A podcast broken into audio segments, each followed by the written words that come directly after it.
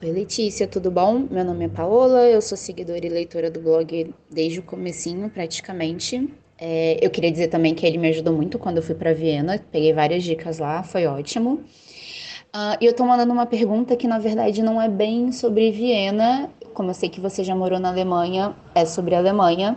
Eu estava lendo outro dia uma matéria no BuzzFeed e que falava sobre curiosidades da Europa. E nele falava que na Alemanha, quando você aluga um apartamento, não quer dizer que ele venha com uma cozinha. E eu fiquei muito curiosa sobre isso e eu não entendi nada, porque na minha cabeça não faz o menor sentido uma casa não vir com cozinha. E eu queria que você explicasse isso para mim.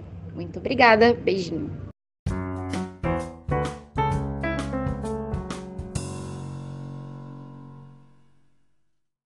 Oi, Paola. Muito obrigada pela sua pergunta, muito obrigada por me acompanhar durante tantos anos e pelo que você falou de eu ter te ajudado muito quando você veio para Viena. É para isso que eu faço Viva Viena, para ajudar vocês a terem a melhor experiência possível na cidade, de acordo com o gosto de vocês. Então é muito gostoso quando, quando eu recebo um retorno como o seu. Obrigada mesmo. Sua pergunta me fez rir bastante porque realmente é muito diferente, né? É, lá na Alemanha é muito comum você chegar para alugar apartamento e o apartamento apartamento tá completamente vazio. Os cômodos, eles são bem marcados. Tem o, a entrada para máquina de lavar louça, tem uh, tudo para você montar a cozinha, isso tem. O lugar certo para colocar o fogão, né? Isso existe, tá? Mas não tem mais nada. É um cômodo vazio como se fosse um quarto. É, só tem as paredes levantadas. É, não tem geladeira, não, não tem nada, nada, nada. Não tem a bancada, não tem nada mesmo. É um, você entra para visitar o apartamento, ele tá completamente vazio. Isso é muito comum lá. Aqui em Viena também existe isso de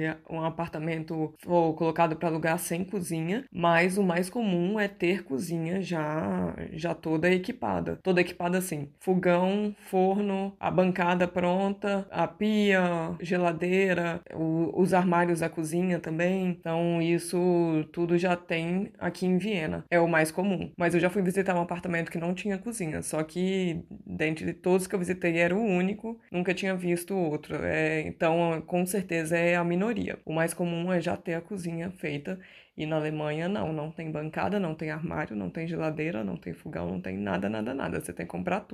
E já que a gente tá nesse tema de diferenças na casa, vou contar algumas outras que eu vou me lembrando aqui. Eu já até postei no Insta, fiz um Reels mostrando a janela. As janelas da Alemanha e daqui da Áustria também são bem diferentes. Ela fica fechada, né? Tem como você fechar, lógico. Tem como você abrir ela por completo, que nem no Brasil mesmo. Ou tem como deixar ela caída, que ela fica com os dois pontos fixos embaixo, então parece realmente que ela tá caída assim. E porta de varanda também faz isso, a porta também você pode deixar ela fixa só com dois pontos embaixo, então ela parece estar tá quase despencando, sabe? A primeira vez que abre uma janela dessa dá um terror, porque a gente sempre pensa que, que quebrou. Eu até comentei sobre isso quando eu fiz o Reels, eu recebi um monte de gente falando o susto que levou quando aconteceu isso. Eu vou até ver se tem como deixar o link pro, pro, pra esse Reels que eu fiz no Insta aqui na descrição do episódio para você visualizar melhor, porque eu mostrei a janela lá. É outra coisa que não tem na Alemanha, não tem aqui também, que tem no Brasil é ralo. No apartamento, em, em casa, não tem ralo a não ser do chuveiro, né? No chuveiro tem. Você toma banho, vai ter por onde é, sair a água. Mas no banheiro em si, para você dar aquele faxinão de jogar água com sabão e faxinar, não tem ralo. Não tem ralo em nenhum lugar na casa, só no, no chuveiro. Então aquele faxinão pesado não tem como dar. De jogar água e sabão e ficar. Não tem como. É só no pano mesmo. Aspirar, né? Tirar o pó e. ou varrer e tal. E passar pano depois. Não tem como fazer aquele faxinão que, que a gente gosta de fazer. Deixa eu ver aqui mais outra diferença em casa. Continuando ainda nos banheiros, é muito comum, não importa o, o tamanho do apartamento, por menor que ele seja,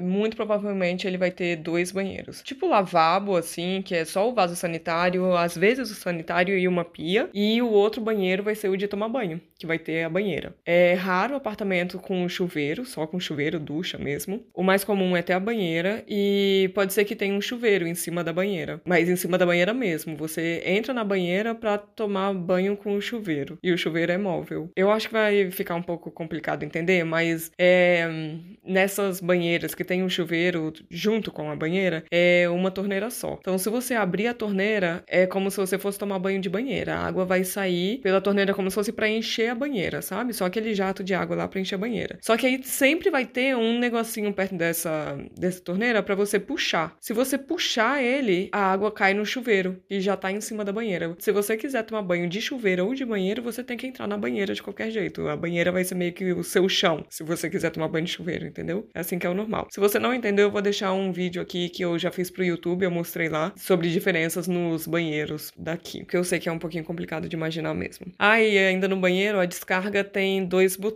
Você olhando parece tudo uma coisa só, mas ela tem uma divisãozinha. É como se formassem dois botões diferentes, um maior e um menor. O menor é para você apertar quando você fizer xixi e o maior é para você apertar quando você, né, fizer um, um trabalho maior do que o xixi.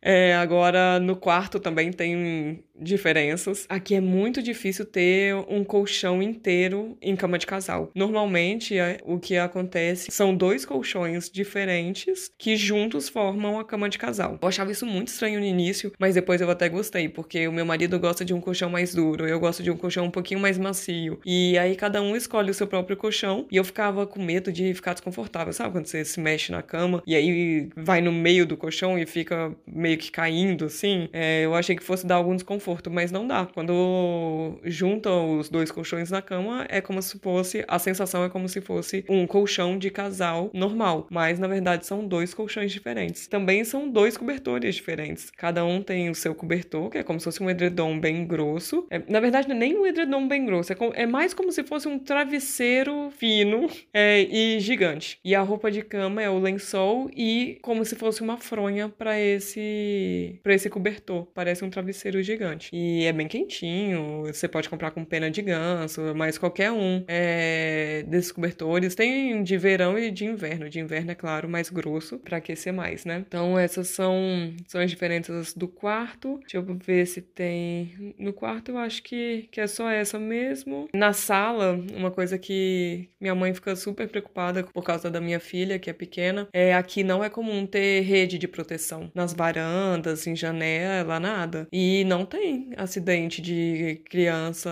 caindo, sabe? Não, não tem, não, não tenho medo também. Nenhuma casa tem rede de proteção. O normal é não ter, né? É nem na varanda e nem em janela. A máquina de lavar roupa eu já falei, né? Que pode ficar ou na cozinha ou na no banheiro. E também tem apartamentos que tem uma dispensa e pode ser que fique nessa dispensa, mas é muito difícil. O mais comum é cozinha ou banheiro. E seria no banheiro de tomar banho, não no banheiro parecido com lavabo. Se não tiver secadora, as pessoas colocam as roupas para secar num varal no meio da sala mesmo, em algum quarto. É super comum, super comum mesmo. Deixa eu ver o que mais. Agora nem sei, lembrei o negócio da, da banheira, não sei se eu já comentei. Mas se você precisar lavar. Nas casas não tem tanque, né? Então, se você precisar lavar alguma coisa, lava na banheira. O que você fosse lavar no tanque é lavado na banheira normalmente. A última diferença que eu tô me lembrando agora é que toda casa, apartamento, tem logo no hall de entrada, assim que você entra,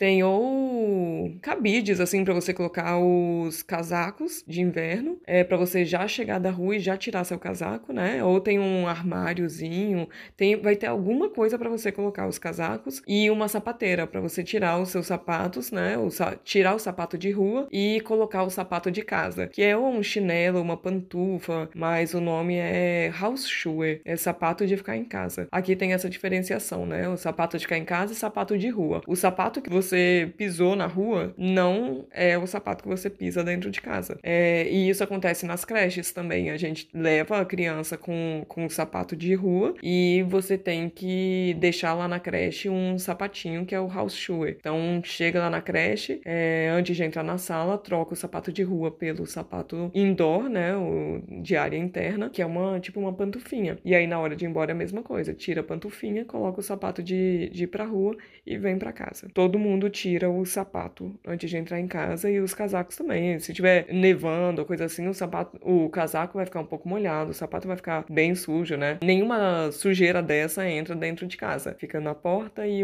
na porta assim, no hall de entrada e o sapato da rua também. Essas foram as diferenças que eu me lembrei agora. Se você já veio para Europa, já morou aqui, mora aqui e tiver se lembrado de alguma outra diferença, pode mandar mensagem que sempre bom, né? Saber as coisas diferentes entre os dois países é, eu acho sempre coisa legal de se saber. Então é isso, minha gente. Um beijo, uma ótima segunda-feira para vocês, uma ótima semana e a gente se ouve na quarta. Beijo.